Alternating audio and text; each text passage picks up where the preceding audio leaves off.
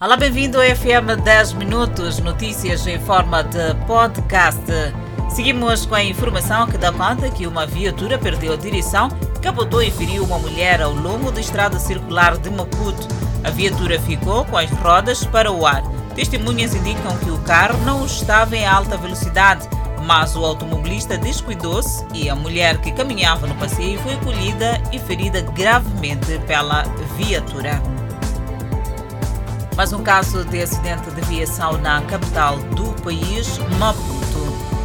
E as baixas temperaturas e ventania que se registram nos últimos dias estão a afetar a atividade pesqueira e a causar a escassez de peixe na cidade de Maputo. Os pescadores e os revendedores debatem-se com uma prolongada escassez de frutos do mar. Os pescadores que se fizeram ao mar na manhã de domingo voltaram esta segunda-feira sem pescado as embarcações a motor só somam prejuízos em combustível. 20 barcos juntaram seu pouco pescado e deu apenas em uma caixa. Os pescadores dizem estar ainda a pensar em atividades alternativas para o período de veda anunciada pelo setor de tutela. Um curto-circuito deixou uma mercearia destruída no bairro da Pulana Caníçoa. Os prejuízos são avultados. O proprietário do estabelecimento comercial foi surpreendido com a triste notícia de que a mercearia estava em chama por volta das duas horas de madrugada. Os vizinhos, em solidariedade, tentaram ajudar a debelar as chamas, mas sendo incapazes, tiveram mesmo que chamar os bombeiros. Só duas horas depois, isto é, por volta das quatro horas, foi possível controlar o fogo. E segundo testemunhas, casos do gênero acontecem com frequência no bairro Polana Caniço A. Importa salientar que sempre que tivermos um incêndio ou pudermos acompanhar um incêndio, devemos chamar em primeiro lugar, antes de mais nada, o Corpo de Salvação Pública ou simplesmente bombeiros para evitarmos causas que podem prejudicar a nossa saúde ou também este fogo possa alastrar-se. Seguimos com mais informação. Suposta venda de fontenário público preocupa moradores do bairro Santa Isabel, distrito de Marraquene, na província de Maputo.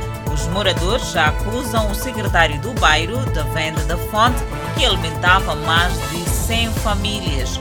Os fontenários geralmente são construídos para beneficiar, sobretudo, moradores sem condições para obter água da rede.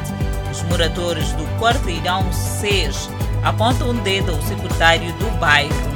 Há mais de cinco anos que os moradores procuram explicação junto à estrutura do bairro e nada acontece.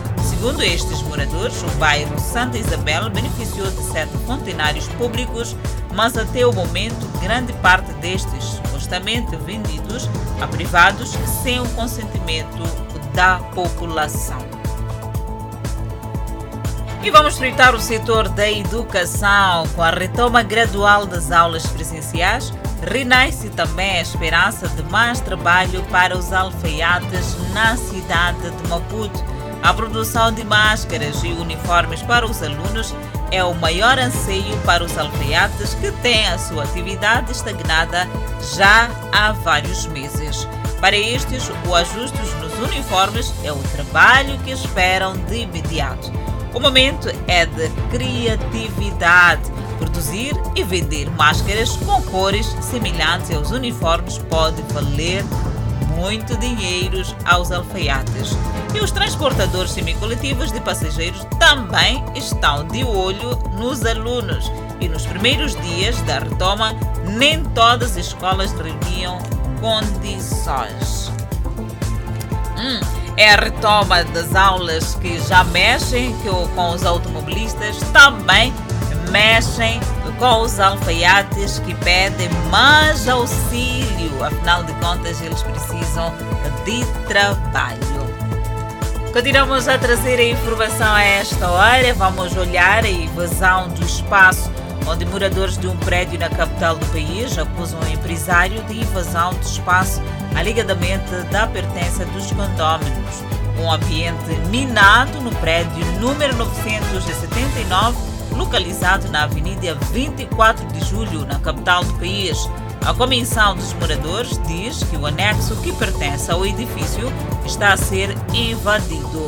Os moradores, com surpresa, dizem ter recebido do atual proprietário do espaço a indicação de que o anexo também o pertence. Por outro lado, acusam o proprietário de fazer mudanças à entrada do prédio sem autorização da comissão, colocando em risco cerca de 60 famílias. Mesmo com a contestação dos moradores, as obras avançam naquele local. O proprietário do referido espaço alega ter comprado de uma agência bancária um outro anexo e apresenta documentos com prova. Confirma ter retirado os bens e depositado numa unidade policial, mas tudo orientado pelo documento que o confere posse espaço. Mais um braço de ferro na capital do país no que diz respeito à disputa de espaços. Seguimos para Sofala, que devido ao aglomerado populacional, as praias da cidade da Beira foram transformadas em autênticos locais de transmissão da Covid-19. Um fim de semana prolongado que levou muita gente às praias na cidade da Beira. Gente de quase todas as idades juntaram-se no mesmo espaço.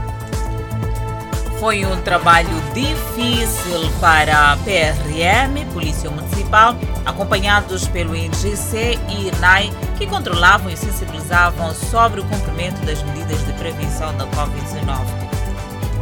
Entretanto, os que foram encontrados sem máscaras e outros a consumirem bebidas alcoólicas foram recolhidos até uma unidade policial para uma sensibilização. As autoridades assumem que não está a ser fácil lidar com esta situação.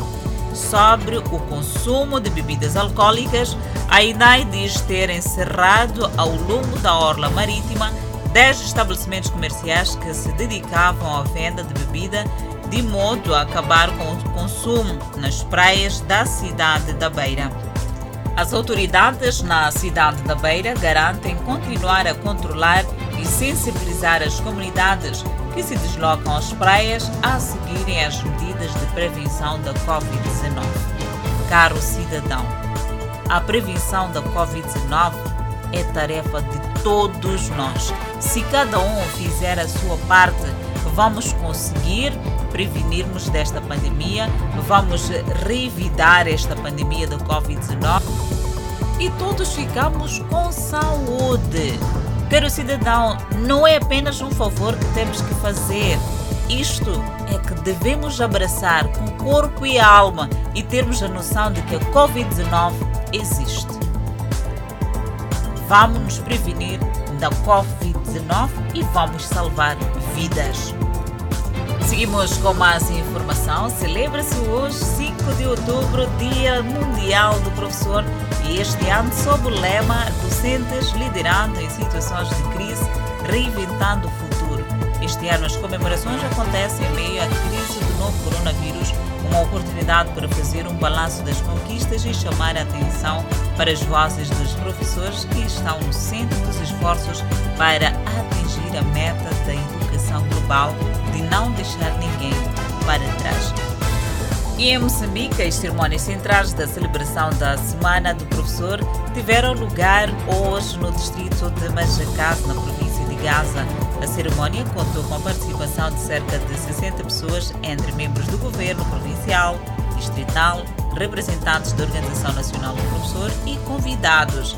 E as celebrações culminarão com o encontro dos representantes da ONP com o presidente da República, Felipe Jacinto Nhusse, no dia 12 de outubro, dia do professor moçambicano.